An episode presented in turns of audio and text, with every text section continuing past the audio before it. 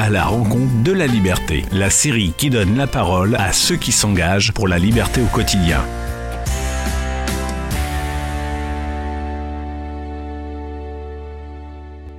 Bienvenue sur Liberté, le podcast qui infuse la liberté.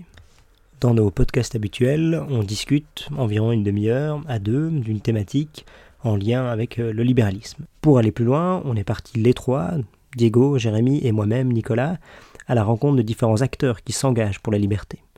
On a essayé de savoir comment et surtout pourquoi et avec quels outils ils s'engageaient pour cette dernière. Ma liberté, longtemps je t'ai gardée comme une perle rare. Notre premier invité est Jean-Marc Daniel. Il est économiste en France, professeur émérite à l'ESCP Europe, et il est par ailleurs auteur de différents livres comme par exemple 8 leçons d'histoire économique ou Le socialisme de l'excellence, combattre les rentes et promouvoir les talents.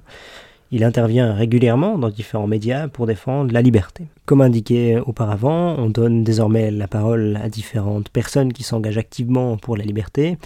Dans ce premier entretien, le but c'est de savoir ce qui ne va pas avec le modèle actuel, ce qu'on pourrait changer et pourquoi.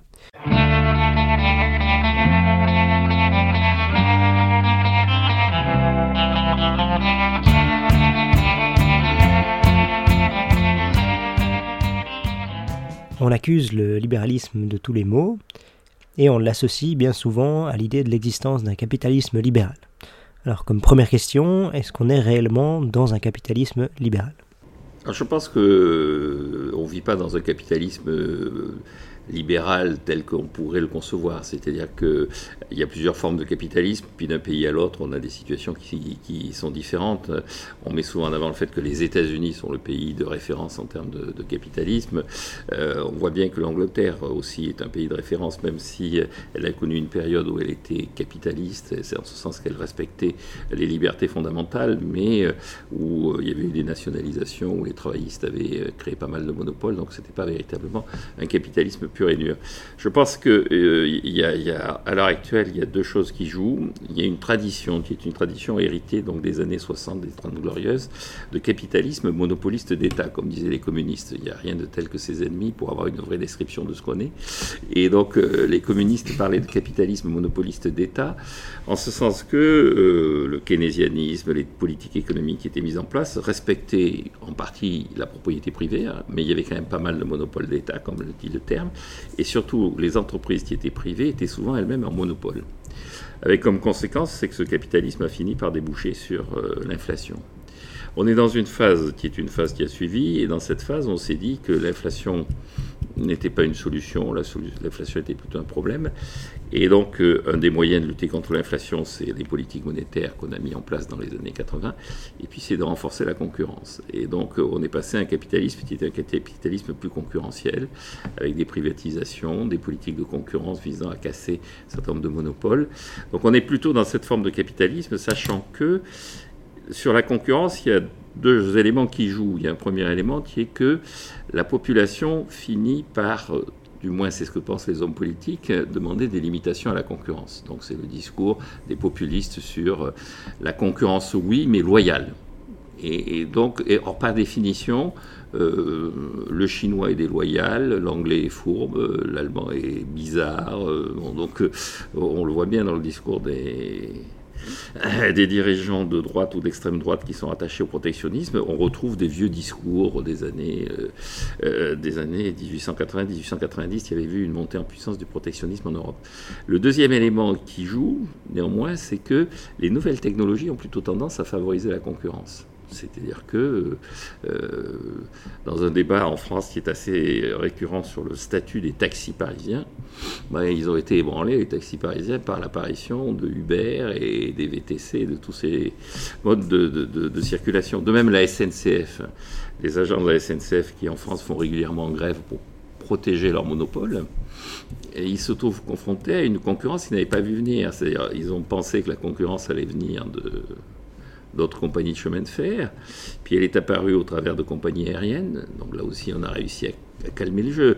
En France, par exemple, on a eu cette situation aberrante où dans les années 60-70, la compagnie aérienne intérieure, Air Inter, était propriété de la SNCF.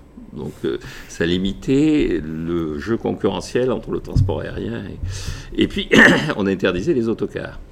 Ce qui a poussé à mettre des autocars sur les autoroutes, ce qu'on appelle la loi Macron, c'est le fait que euh, le covoiturage a pu se développer grâce aux nouvelles technologies. C'est-à-dire que euh, la concurrence de la route dans les années 60, c'était l'autostop, ça restait marginal et anecdotique et sympathique, mais ça restait anecdotique avec Blablacar, le covoiturage, toutes ces entreprises, on peut développer de la concurrence. Donc, pour résumer mon propos, je pense qu'on est dans une phase où la concurrence peut être favorisée par les nouvelles technologies, mais il y a un problème qui est un problème de volonté politique d'une partie de la classe politique, croyant satisfaire les attentes de la population, qui est de freiner cette concurrence. Très bien. Et puis peut-être qu'est-ce que la classe politique donc fait indirectement en limitant cette concurrence qu'est-ce qu'on favorise ou à qui est-ce que ça profite Par exemple, il y a quelle est la raison Qu'est-ce qui pousse les, hommes politiques à, freiner cette concurrence? Alors, il y, a, deux raisons, je pense, pour lesquelles les hommes politiques freinent cette concurrence. La première, c'est notamment au niveau international, c'est parce qu'ils sont persuadés que la concurrence internationale accentue les mutations euh, de l'emploi. C'est-à-dire que il y a, comme disait Bastia, ce qui se voit et ce qui ne se voit pas. Et donc, euh, dans la concurrence internationale, ce qui se voit, c'est les entreprises nationales qui disparaissent. Ce qui ne se voit pas, c'est le pouvoir d'achat que l'on donne aux populations avec des produits qui sont fabriqués à des coûts moindres. Et à partir de ce moment-là, ce pouvoir d'achat va susciter de nouveau euh, la création d'emplois dans d'autres secteurs. Donc on, voit bien les créations, on voit bien les destructions d'emplois, on ne voit pas de façon immédiate les créations d'emplois. Et, euh, donc euh, les hommes politiques vont vers ceux qui se sentent menacés. Alors pas tous, hein. je cite assez souvent un exemple qui est euh, la campagne qu'avait faite euh, Clinton, parce que les, démocrates aux États-Unis sont plutôt libre-échangistes, euh, alors que les républicains ont une vieille tradition assez protectionniste. Trump n'est pas totalement à l'opposé de ce qu'a fait son parti dans le passé. Mais donc Clinton, un jour, dans une campagne électorale de primaire en 92, interrogé sur ce qu'il comptait faire sur la sidérurgie, parce qu'il il était dans une usine sidérurgique, il y a un des ouvriers qui lui dit on est menacé par la concurrence déloyale, évidemment, des Japonais et des Européens. Et Clinton avait répondu Mon enjeu, c'est pas votre usine. Mon enjeu, c'est pas la sidérurgie américaine. Mon enjeu, c'est vous. Et la question que je me pose, c'est est-ce que vous avez vocation toute votre vie à produire de l'acier Et il répond non, vous avez vocation en permanence à vous former, à vous adapter. Et donc euh, il dit je ne prendrai pas de mesures protectionnistes pour euh, éviter la fermeture de votre usine. Alors l'accueil est mitigé, mais pas hostile. C'est-à-dire les ouvriers américains comprennent ce discours qui consiste à dire on va se transformer. Néanmoins, la facilité, c'est de leur dire mais rassurez-vous, votre emploi, je vais vous le garder à vie. Quoi qu'il arrive, vous serez toujours employé dans cette usine sidérurgique parce que les gens qui essaient de vendre de l'acier à votre place sont effectivement malhonnêtes, déloyaux. Donc je crois qu'il y a ça, cette première raison. La deuxième raison, c'est que euh, je pense que fondamentalement, les hommes politiques sont persuadés que euh, le refus de la concurrence, la création de quelques grandes entités, ça permet effectivement d'avoir, euh, alors c'est tout le discours sur l'effet de recherche, l'effet de développement. Quand vous avez quelques grandes entités, quelques grands monopoles, le monopole devient un lieu où il y a plus de moyens parce qu'il y a des effets d'économie d'échelle le monopole a une capacité à planifier son avenir puisqu'il ne se sent pas menacé. Il y a cette idée que le monopole est quelque chose qui, sur le plan rationnel, est naturellement plus facile à organiser, à gérer et, in fine, plus facile à comprendre que euh, euh, quelque chose qui est mouvant, qui est en permanence en concurrence. Maintenant, comment est-ce qu'on pourrait intégrer euh, l'idée de rente que vous développez peut-être souvent dans ce, dans ce problème de concurrence Et puis peut-être, ça peut être peut-être un, prisme pour comprendre l'intérêt des politiques à protéger ou à les gens de la concurrence ou à freiner la concurrence. Oui. Alors la rente est une notion pour moi, effectivement, qui est une notion essentielle, qui est fondamentale. C'est une notion qui est issue des économistes classiques du début du 19e siècle et singulièrement de, de David Ricardo. Et donc, euh, David Ricardo est écrit à un moment où euh, il y a des lois de protection des, agriculteurs et euh, il y a un vrai débat puisque ça maintient un prix relativement élevé du blé de la nourriture au Royaume-Uni, mais les gens qui défendent ces droits de douane disent il faut maintenir une agriculture, il faut la protéger de la concurrence internationale, parce que cette concurrence internationale, elle est portée par qui? On est dans les années 1820, elle est portée par la France et les États-Unis. Et donc les gens qui défendent les droits de douane disent quels sont les deux pays avec lesquels le Royaume-Uni est systématiquement, régulièrement en guerre, la France et les États-Unis. Et donc il y a une justification politique au droit de douane qui est d'assurer la sécurité alimentaire. Et donc Ricardo dit, derrière tout ça, il y a une présentation politique habile, mais en fait, il préserve la capacité à gagner beaucoup d'argent, les détenteurs de euh, terrains agricoles, grâce à l'absence de concurrence euh, internationale. Et donc les détenteurs de terres agricoles louent cette terre à des fermiers, et en anglais, louer, ça se dit to rent. Et donc le revenu des gens qui euh, vont euh, louer la terre, qui vont pouvoir effectivement demander un prix relativement élevé parce qu'il n'y a pas la concurrence des blés qui arrivent de France ou des États-Unis, ces revenus, c'est une rente. Et Ricardo explique bien que c'est la capacité qu'ont les gens à dégager un revenu sans effort particulier. La seule chose qui leur permet de dégager un revenu élevé, c'est le fait qu'il n'y a pas la concurrence des Français et des Américains. Et donc il va développer, alors c'est assez compliqué après, il développe, il explique que au fur et à mesure en fait que la population s'accroît, si on interdit l'arrivée de blé qui arrive des États-Unis ou de France, eh bien euh, la population s'accroît, les capacités agricoles du, pays anglais sont limitées, et donc cette pression de la demande fait monter les prix. Et donc le propriétaire terrien, simplement grâce à l'absence de concurrence, grâce à l'absence de la présence des blés anglais, euh, des blés français et américains, voit son revenu s'accroître alors qu'il ne fournit absolument aucun effort. Et donc la rente, ça devient la capacité qu'a un groupe en échappant à la concurrence, de générer un revenu de plus en plus élevé sans fournir euh, aucun effort particulier. Pour reprendre l'exemple des chauffeurs de taxi parisiens, où est leur rente? Il y a une limitation, hein, on crée des chauffeurs, on, met la nécessité de s'inscrire sur un registre, d'acheter un droit à être chauffeur de taxi. C'est créé en 1938. La population euh, parisienne s'accroît, l'utilisation du taxi s'accroît, le nombre de taxis reste limité, et donc à partir de ce moment-là, le fait de pouvoir utiliser le taxi prend davantage de valeur puisqu'il y a de plus en plus d'opportunités de gagner de l'argent. Et donc, on gagne du capital sur la valeur de cette plaque, de cette autorisation à gérer le taxi, sans fournir un effort particulier. Et donc, toutes les situations dans lesquelles on obtient une capacité à générer du revenu ou du capital sans fournir d'efforts, ce devient une situation de rente. D'ailleurs, David Ricardo va être associé à un courant de pensée, les, théoriciens de l'économie vont dire ce sont des ponocrates. Donc ponocrate en grec, ça veut dire le pouvoir du travail. Donc ce qu'ils opposent véritablement, c'est la capacité à générer des revenus du simple fait de son statut juridique, du simple fait d'une décision de l'État qui est de maintenir le protectionnisme, du simple fait d'une situation naturelle. Il y a des monopoles qui sont des monopoles qui découle de l'organisation même de la société. Et donc toute cette capacité à générer des revenus s'oppose à la capacité à générer des revenus par le travail. Et donc le combat contre la rente, pour moi, c'est un combat de reconnaissance du travail, c'est-à-dire d'une spécificité de l'homme qui est le talent. Ce que j'oppose assez souvent, c'est la rente au talent. Alors, Ricardo, lui, parle beaucoup des rentes. L'idée de faire apparaître la notion de talent est une idée qu'on retrouve chez d'autres penseurs, qu'on retrouve en particulier euh, chez quelques premiers socialistes qui disent que le véritable enjeu, c'est effectivement, puisqu'il y a des rentes, de trouver un système qui fasse émerger la rémunération des talents.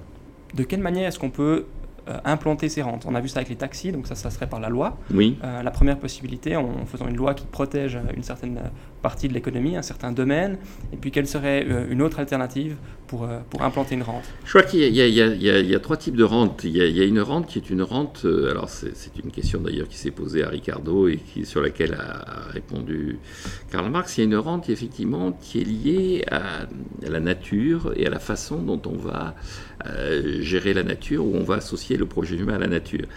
L'exemple agricole est un exemple typique. Ce que montre assez bien Ricardo, c'est que si c'est le prix du blé qui fait la rente, euh, donc on va comparer ce prix du blé à l'efficacité de la de la terre, la fertilité des terres. Chaque fois qu'il y a un hectare, euh, plus on produit de blé sur cet hectare, si c'est effectivement la possession de cet hectare qui génère la rente. Quand on a un hectare très très euh, fertile, on a une rente qui est plus élevée. Et donc euh, là, l'existence de cette rente, indépendamment du protectionnisme, l'existence de cette rente, elle est liée à la fertilité de la terre. Et ça, la fertilité de la terre on n'y peut pas grand-chose. Donc il y a une forme de rente qui est une rente qui apparaît du fait de la nature. Bon. Et alors il y a même des à l'époque, il y a des gens qui disent qu'il y a des pays qui ont des rentes naturelles. David Hume, un peu avant, donc au XVIIIe siècle, qui avait été ambassadeur du Royaume-Uni en France, expliquait que euh, entre la France et l'Angleterre, la grande différence, c'est que la nature générait une rente de bien vivre en France, on vivait bien en France, alors que la nature qui était naturellement hostile, qui était assez hostile au Royaume-Uni, avait comme conséquence de, de générer effectivement le besoin de travail. Alors vous avez ça aussi chez, chez Bastia, de façon alors symétrique, donc Bastia c'est un grand penseur libéral français du, du milieu du 19e siècle, et il a fait une pétition imaginez, enfin c'est fictif, des producteurs de chandelles au Parlement euh, français en demandant à ce qu'ils votent une loi interdisant la concurrence déloyale d'un acteur étranger, dit-il, qui euh, se permet de fournir de la lumière gratuitement. Et donc c'est le soleil, et il dit en plus cet acteur étranger se comporte pas de la même façon en France et en Angleterre. En France, il est très présent, alors qu'en Angleterre, il éprouve le besoin de se montrer assez peu. Et donc, euh, et donc euh, il retourne l'argument de David Hume en disant effectivement, on pourrait considérer que la nature favorise la France, mais en l'occurrence, là, la nature, elle défavorise euh, les producteurs de chandelles.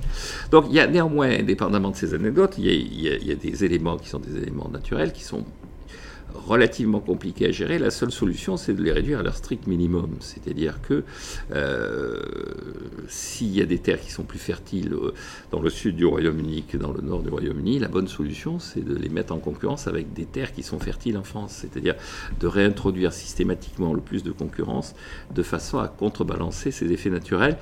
Et on arrive assez vite au constat qu'il y a très peu de secteurs d'activité qui soient totalement et strictement en monopole naturel, qui est véritablement un endroit où la nature est décidée véritablement de les favoriser. Des gens, des, des lieux qui soient strictement en monopole, il y en a assez peu. Alors à ce moment-là, ce qui va générer la rente, le monopole, c'est le protectionnisme. Donc c'est la première intervention de l'État qui va être le protectionnisme. Et encore une fois, si je reprends l'exemple des protectionnistes anglais du début du 19e siècle, ils avancent masqués. C'est-à-dire, ils ne disent pas on va préserver notre revenu, ils disent on va préserver l'indépendance politique du Royaume-Uni. On ne va pas mettre le sort du peuple britannique entre les mains des Français et des Américains qui sont nos ennemis. Donc ils avancent un élément politique pour justifier une décision dont le résultat économique est de leur garantir un revenu qui est un revenu au-delà de leur travail. Ensuite, la deuxième forme de rente, qui sont des rentes qui sont voulues par l'État, c'est ce que je disais précédemment, c'est le mythe du monopole efficace. C'est-à-dire, on a intérêt à faire le champion national. C'est le grand, on le voit dans le débat européen. Euh, critique régulièrement la Commission européenne parce qu'elle empêche des, créations de champions nationaux. Tout le monde s'est abattu sur euh, la commissaire européenne à la concurrence, Madame Vestager, quand elle a refusé la fusion entre Alstom et Siemens en disant euh, il y aurait dû. Et donc là aussi, l'État va créer une forme de rente au nom du champion national, de l'efficacité, de la capacité à projeter euh, un message national de nouveau politique, avec aussi cette idée que la rente permet d'avoir des revenus supplémentaires et que finalement euh, les revenus du monopole euh, préparent l'avenir. Il y a tout un discours qui va légitimer euh, le monopole en disant s'il fait beaucoup de bénéfices, s'il fait beaucoup de profits, eh bien il va pouvoir préparer l'avenir. Alors qu'en revanche, s'il est conduit par la concurrence à baisser ses prix et à transférer ainsi du pouvoir d'achat aux consommateurs, il est dans l'incapacité de... Donc il y a une deuxième forme de rente qui apparaît faite par euh, l'organisation économique au travers de la notion de monopole et euh, au travers soit de l'action pour le monopole, soit de la tolérance vis-à-vis du monopole. On va laisser faire les monopoles en disant après tout, c'est une assez bonne euh, solution. Et puis alors il y a maintenant ce que j'appelle effectivement, donc ça c'est plutôt la phase industrielle, la phase agricole, c'est plutôt la fertilité, donc la bonne réponse c'est le libre-échange. Face à la phase dans la phase industrielle, la bonne réponse c'est effectivement de dénoncer le discours sur l'efficacité du monopole, la nécessité d'avoir des champions nationaux et donc de vrai de faire des lois antitrust. Et puis alors effectivement, on commence à apparaître ce que j'appelle une rente de l'imposture, c'est-à-dire la capacité à prétendre détenir un message, une information que les autres n'ont pas. Donc euh, de dire je sais des choses que vous ne savez pas, et donc à partir de ce moment-là, donc c'est l'expert. Et euh, l'expert, le consultant, le, qui, va en permanence euh, prétendre savoir des choses et réclamer en échange des rémunérations élevées. Alors là aussi, c'est assez amusant parce que au moment du au début du XVIIIe siècle, il y a eu une spéculation sur qu'on appelle la spéculation des mers du Sud, et il y a il y a une entreprise qui avait été créée et qui disait Je ne peux pas vous dire ce que je fais parce que si je vous dis ce que je fais, les, concurrents vont imiter ce que je fais. Donc vous avez intérêt à venir acheter mes actions sans savoir ce que je fais. Parce que si vous ne savez pas ce que je fais, l'action va monter. Dès que je vous dis ce que je fais, les concurrents sont là, vous y perdez. Et donc, vous avez une intérêt à ne pas savoir ce que je fais.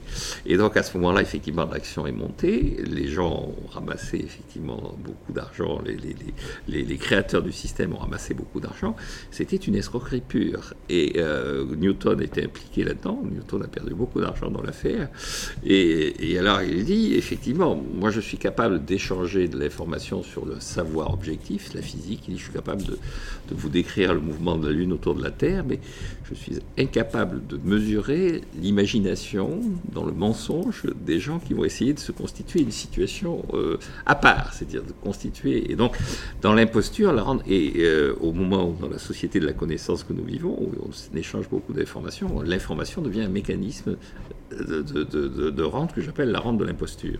Est-ce que vous auriez un exemple euh, actuel d'une rente de l'imposture? Ah, Je pense que le système universitaire est en situation de rente de l'imposture, c'est-à-dire que le système universitaire est en situation, enfin en France, est en situation de monopole, et est en situation de monopole avec euh, une capacité à s'auto-reproduire, c'est-à-dire la sélection est faite par les pairs, avec, euh, et, dès qu'il y a une exigence qui est une exigence d'efficacité, qui est mesurée au travers d'un certain nombre de classements, cette exigence et soit moqués, détournés, soit au contraire gérés eux-mêmes par le, par le système. C'est-à-dire qu'on va accepter le classement de Shanghai parce qu'après tout, derrière Shanghai, il y a le Parti communiste chinois, le monde universitaire chinois. On est persuadé que. Or, la, véritable moyen de mesurer l'efficacité d'un système qui délivre des savoirs, c'est de le mettre en concurrence avec un autre système qui délivre des savoirs. Et à partir de ce moment-là, on peut vérifier s'il est efficace et en tout cas s'il est perçu comme tel par la population. Or, le système refuse ça. Il réclame le monopole et dès qu'on lui dit on va mettre de la concurrence, il dit vous n'allez pas introduire euh, le grand capital euh, vous avez un ancien élève de l'école polytechnique des PDG de Total qui a décidé que ce n'était pas forcément aberrant qu'une école d'ingénieurs se pose des questions sur l'avenir de l'énergie. Qu'il euh, y ait un centre de recherche dans un endroit qui est une école d'ingénieurs connue, reconnue et assez prestigieuse, où au moment de l'ère du réchauffement climatique, euh, les gens qui ont un cerveau normalement assez bien formé se penchent là-dessus. Donc il dit je vais vous payer hurlement. Euh, on va acheter l'école polytechnique. Qui a intérêt à refuser ce genre de choses? C'est les gens qui sont dans la place et qui seraient menacés par une évaluation de leurs résultats objectifs par rapport à leur capacité à fournir des solutions sur le réchauffement climatique. Donc ils se maintiennent, donc ils vont développer. Alors cette rampe de l'imposture, elle, elle, a, elle a toujours existé plus ou moins au travers de l'utilisation du langage. C'est-à-dire que la rente de l'imposture intellectuelle suppose l'existence d'un langage qui est un langage qui n'est pas partagé. Donc euh, euh, pendant longtemps c'était le latin, donc le, monde de l'imposture se protégeait par le latin. Là il se protège par un langage qui est moyennement partagé, qui est l'anglais, et puis il va se protéger par un jargon. Donc euh, on ne va plus parler d'épargne, on va parler de produits dérivés, situation mésanine. je veux dire, on va faire en sorte que la forme ultime pour moi, c'est la phrase de Greenspan à la tête d'un monopole d'ailleurs, qui est la, Banque centrale, la Réserve fédérale, qui dit si vous avez compris ce que j'ai dit, c'est que je me suis mal exprimé. C'est-à-dire mon pouvoir et mon savoir résident dans le fait que vous n'accédez pas, même pas à ce que je dis. C'est-à-dire, je parle un langage que vous ne comprenez pas. Et donc, euh, bon, il parle plus latin parce que c'est plus, mais c'est la même logique. C'est, je vais vous parler en latin, en tout cas dans une langue que vous ne comprenez pas.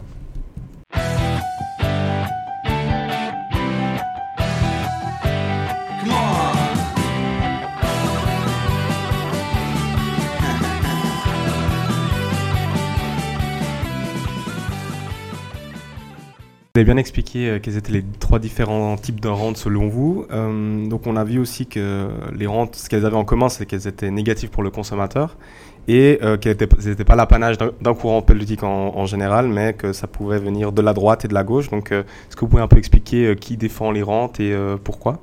Alors effectivement, la rente, c'est la défense normalement de gens qui se définissent, qui sont en position d'être plutôt les producteurs. La rente, c'est le monopole, c'est des gens qui sont effectivement, et les gens qui forment, qui forment les, prix. Et donc, euh, vous allez les avoir sur, le, sur l'échiquier politique et sur l'échiquier social, euh, trois types de gens qui vont défendre la, rente. Vous avez le producteur lui-même, c'est-à-dire donc le producteur, il, il va d'ailleurs essayer de s'organiser, il va créer des guildes, il va créer des jurandes, il va créer des syndicats, il va faire pour essayer de garder ce pouvoir qui est la capacité à former le prix. Donc, euh, et donc lui, il est politiquement, il est pas identifiable, il peut être de gauche, de droite, il est syndiqué, il est organisé, le but c'est simplement de constituer un bloc qui garde le contrôle de la fixation des prix. Vous avez ensuite euh, le deuxième bloc, alors un bloc, historique qui est le bloc qui est plutôt euh, de la droite traditionnelle, qui va défendre euh, la rente par une sorte d'inertie. C'est tout le discours sur la nécessité quelque chose de créer une forme d'immobilisme économique et social. Il y a des situations, elles sont ce qu'elles sont.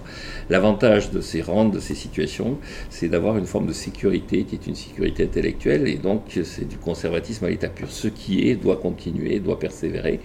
Et donc euh, vous avez une des grandes justifications du protectionnisme euh, en France, du retour du protectionnisme à la fin du 19e siècle c'était le fait de garder la société paysanne.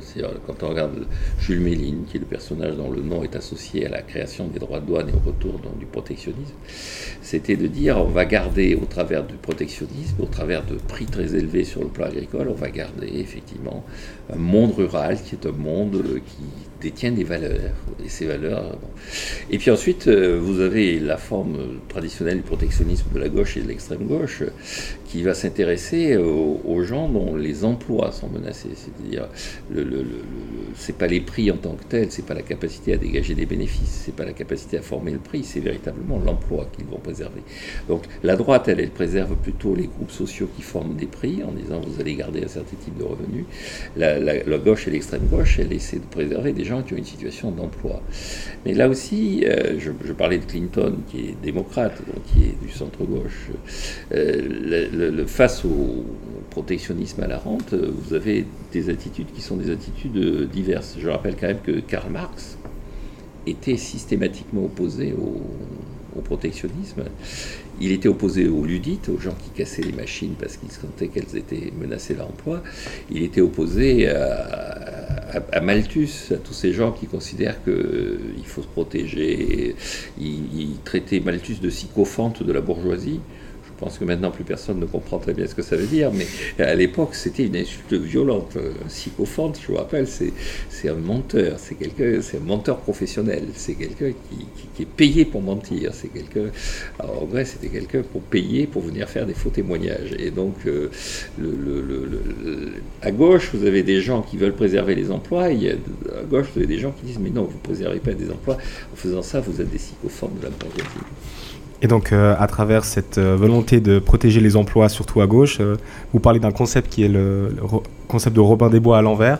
Donc, sous prétexte de vouloir défendre les plus précaires de notre société, cette, ce mécanisme de rente, au contraire, ça les fait payer pour, pour les plus, pour les plus oui, oui, c'est ce que j'appelle Robin des Bois l'avare, Robin Hood River, c'est le fait qu'on utilise l'argent public effectivement pour générer des emplois, pour organiser des emplois, pour susciter des emplois, qui sont des emplois en fait qui ne rendent pas des services à l'ensemble de la société et qui en plus ont plutôt tendance à rendre des services à la partie la plus favorisée de la société. Et donc, euh, si je prends l'exemple de l'enseignement universitaire, vous avez une rente, un monopole qui est organisé, qui est, et qui est une rente qui est avec des niveaux de rémunération associés qui sont relativement faibles.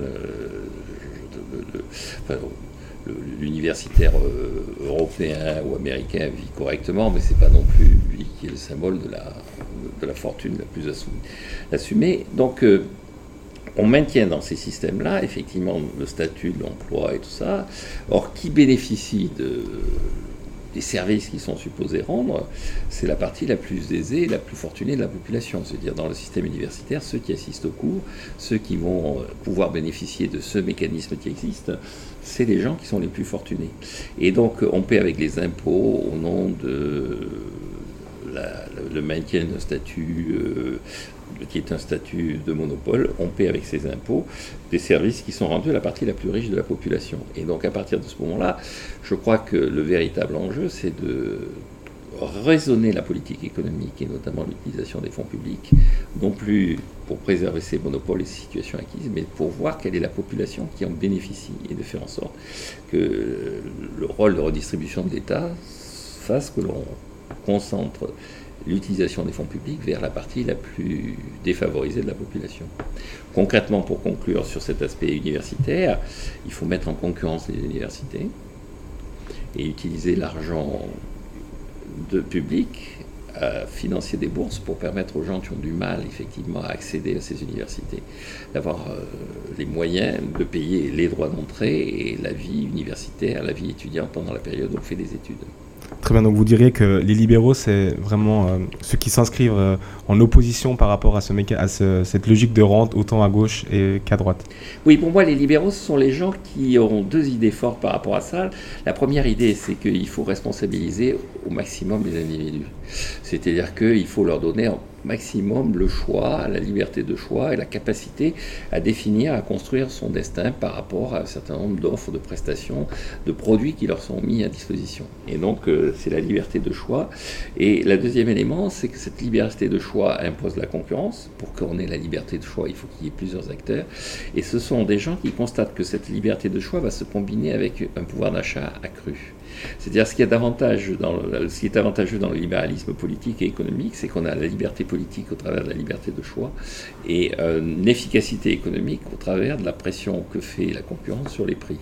Et donc être libéral, c'est dire le véritable personnage clé, c'est le consommateur, c'est celui qui doit choisir et celui qui veut du pouvoir d'achat. Et c'est pas le prof d'université, l'ouvrier sidérurgiste ou le propriétaire terrien qui sont effectivement, qui vont dire euh, le propriétaire terrien, mais je vous défends contre l'agressivité des, des Français et des Américains. Euh, le sidérurgiste, euh, mais je suis là pour vous donner un acier de qualité, alors que si vous achetez votre acier au Japon, pour la, le sidérurgiste américain ou en Europe, vous allez avoir un acier extrêmement. Et puis, si, et puis je vais perdre mon emploi, donc je vais devenir un être dangereux. Et le producteur, c'est l'universitaire qui dit Mais je sais des choses que si vous mettez en concurrence, vous allez tomber sur des aigrefins, des escrocs, des gens qui vous racontent. Moi, je sais. Il faut payer pour ça. Je sais.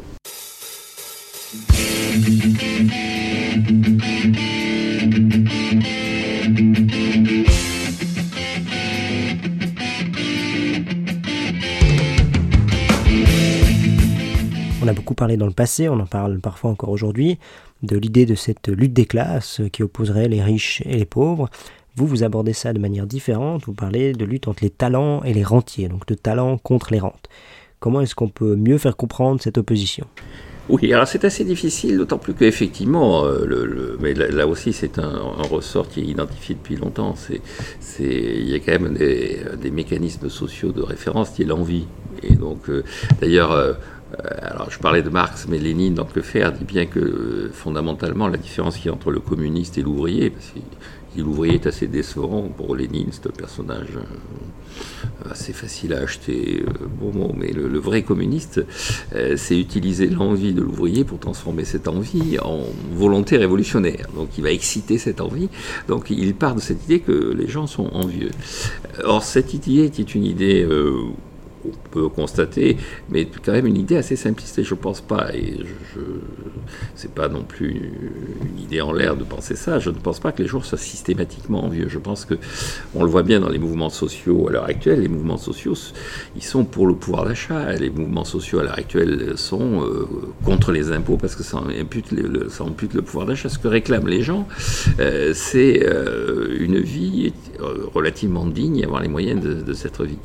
Et donc, je pense effectivement, euh, pour reprendre là aussi une formule de Kennedy, la grande erreur de tous les mouvements qui ont contesté le libéralisme, ça a été de vouloir abaisser les riches, alors que le véritable enjeu d'une société, c'est d'utiliser la croissance pour relever les pauvres. Et donc je pense qu'une euh, société qui respecte les talents, c'est une société qui accepte qu'il y ait des gens qui fassent fortune. Euh, compris jusqu'à des niveaux que certains jugent indécents, ou après tout s'ils le gagnent euh, dans des conditions concurrentielles. C'est-à-dire qu'on leur laisse exprimer leurs talents, qu'on fasse fortune par ces talents et pas par une rente, c'est-à-dire qu'on ne soit pas protégé, abrité, qu'on ne soit pas nourri euh, uniquement de marché public. Et en revanche, utiliser une partie de la croissance, des bénéfices de la croissance, à garantir un niveau digne euh, à la population la plus défavorisée. Donc je fais partie de ces libéraux comme Friedman qui était pour l'impôt négatif, euh, je suis favorable à un revenu universel, minimal, mais là aussi sur la base de la responsabilité. C'est-à-dire on garantit à tout individu un minimum, mais avec ça, il s'assure contre les aléas de la vie, il, organise sa vie de famille, il organise à partir du fait qu'il va avoir ce revenu plus le revenu de son travail. Et puis on laisse, en revanche, on laisse tous les gens qui, qui ont du talent, mais gagner de l'argent à la hauteur de leur talent. Et on ne les pourchasse pas par la fiscalité, on ne la pourchasse pas par euh, des limitations à l'utilisation de l'outil de production, c'est-à-dire par la multiplication des freins à l'expression du travail. Enfin, on, les laisse euh, libres d'agir. Et comment est-ce qu'on arrive à garantir que ces luttes soient vraiment des luttes pour plus de concurrence et pour le pouvoir d'achat et pas seulement une lutte de transfert de la charge fiscale? Parce qu'en France, les Gilets jaunes, au début, c'était un peu une, jacquerie fiscale sans doute, mais à la fin, ça s'est transformé en espèce de ah, on veut bien payer, mais les autres doivent payer pour nous. Oui, oui. Alors, ce qui est intéressant dans le mouvement des Gilets jaunes, vous avez, en fait, vous avez deux, deux phases. Vous avez la phase initiale, qui est une révolte, une révolte fiscale assez traditionnelle, c'est-à-dire on ne veut pas payer la taxe carbone. Et donc, cette révolte n'est pas on, veut que les, riches paient plus et on ne veut pas. Et donc, et, ce qui me frappe dans toutes les révoltes auxquelles on assiste à l'heure actuelle, c'est qu'au départ, c'est de plus en plus de nouveau des révoltes fiscales. C'est-à-dire que, alors, je, le dis assez souvent d'ailleurs sur les, en, France, sans que ce soit un appel à corriger ça, mais euh, quand euh, une des manifestations des Gilets jaunes est passée devant le siège du MEDEF, il y a à Paris, donc euh, il y a en face une agence du CIC de la banque. Et, donc, euh, les manifestants, difficile de savoir au juste qui c'était, ils n'ont pas touché au MEDEF, ils ont explosé le distributeur automatique de billets du, du CIC. Donc, ça veut dire qu'ils ne savent plus où est le MEDEF. Le, manifestant n'est plus dans une logique qui est une logique de l'affrontement de lutte de classe tel que le 19e siècle avait à un moment donné envisagé qu'allait se développer la société. Je pense qu'on est véritablement dans une volonté de talent reconnu, de mérite reconnu, de pouvoir d'achat sauvegardé. Et dans l'affaire des Gilets jaunes, il y avait l'idée que la taxe carbone était une espèce de volonté de punir la population et euh, sur un prétexte qui est un prétexte qui est sérieux, qui est une raison sérieuse, qui était le problème du réchauffement climatique, mais que c'était un prétexte, que c'était un moyen, une nouvelle fois, de punir la population en lui enlevant une partie du pouvoir d'achat. Donc, euh, je pense que ça, c'est la vraie phase des idées. Après, vous avez une récupération du mouvement qui consiste à dire euh, recréer l'ISF. Et donc, je pense que la bonne solution, c'est effectivement de mener un combat idéologique en disant aux gens, écoutez, le, l'ISF, il faut dire les dégâts de l'ISF, à la fois sur le plan économique et sur le plan intellectuel. On n'a pas à punir, j'en reviens à Kennedy, on n'a pas à punir les gens qui gagnent de l'argent par le fruit de leur inventivité, de leur travail, de leur créativité et de leur sens du risque. En revanche, effectivement, les gens qui sont dans des situations délicates, il faut trouver un moyen de euh, apporter une réponse à ça. Alors cette réponse, c'est euh, non seulement leur donner un revenu, puis c'est aussi leur donner des services euh, sur un certain nombre de sujets, des services qui, sont à la hauteur de ce qu'ils estiment leur être dû, entre guillemets. À la, alors, exemple là aussi sur l'affaire des Gilets jaunes, on leur a expliqué qu'à 80 km à l'heure, euh, on tuait moins de monde. Il y a des gens qui se sont dit, écoutez, mais la personne qui décide ça, dans un bureau à Paris, est-ce qu'elle connaît l'état de la route? Et donc, la liberté aussi, c'est euh, d'avoir un respect de, l'état de chaque individu, de chaque lieu, par rapport à l'objectif que l'on s'assigne. Le, libéralisme a été assez souvent et naturellement associé à l'idée d'une forme de pouvoir local, pouvoir décentralisé. Et donc face au, c'est toujours pareil, à la rente de l'imposture des gens qui savent depuis Paris et qui vous disent voilà ce que vous allez faire, le libéralisme, c'est aussi de dire aux gens, mais un certain nombre d'éléments de votre vie quotidienne, on va vous laisser les prendre en charge. Vous avez parlé auparavant de politique de concurrence, en citant des exemples notamment de fusions qui ont été refusées en son nom. Et désormais, en faisant le lien avec l'évolution technologique, on peut évidemment voir que la technologie peut s'attaquer aux rentes ou être favorable à l'innovation, mais on a également le droit de craindre qu'elle crée de nouveaux monopoles et qu'elle encaste certaines rentes. Donc comment réagir face à ça et comment être sûr qu'elle sera favorable à la liberté? Ah, Je crois que pour les nouvelles technologies, il y a deux enjeux pour les pouvoirs publics qui doivent mener une vraie politique de concurrence. Le premier enjeu, c'est effectivement d'éviter l'apparition de monopoles. Dans une situation... Effectivement. Oui, oui, oui, oui de, de, vérité. Alors dans une situation où il y a des secteurs où euh, le statut de monopole euh, est un statut ambigu. C'est-à-dire que c'est des endroits à rendement croissant. C'est-à-dire quoi? Concrètement, si vous allez sur, une, sur Facebook pour euh, parler, vous avez intérêt, vous voulez que le message que vous y mettez soit le plus largement diffusé.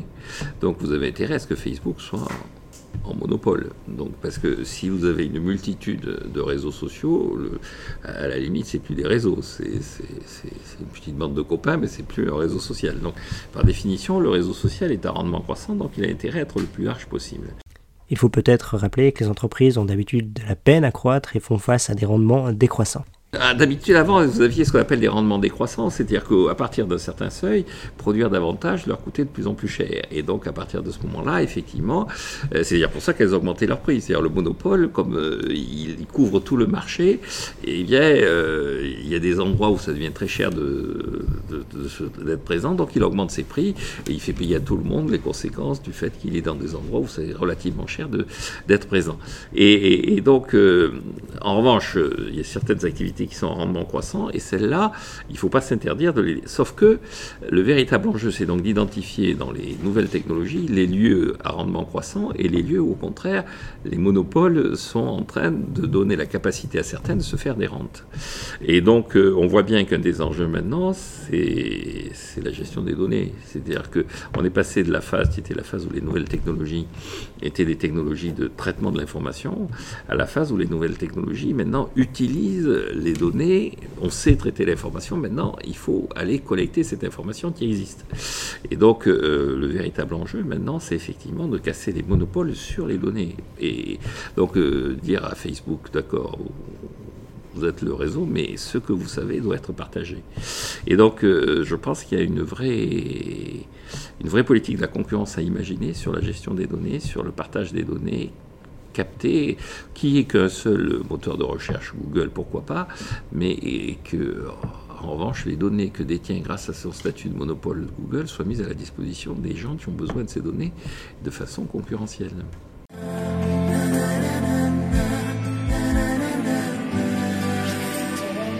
Sur mes sur mes phares écroulés, sur les murs de mon ennui, j'écris ton nom sur l'absence sans désir, sur la solitude nue, sur les marches de la mort.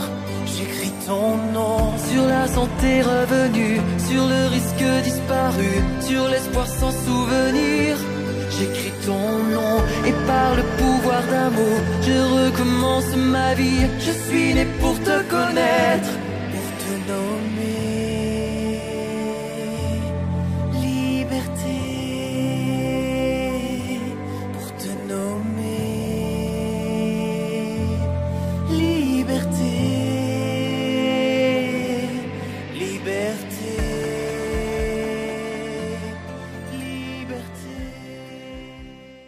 Voilà, c'est la fin de cette premier épisode euh, à la rencontre de personnes qui défendent la liberté. C'était Diego, Jérémy et moi-même, Nicolas.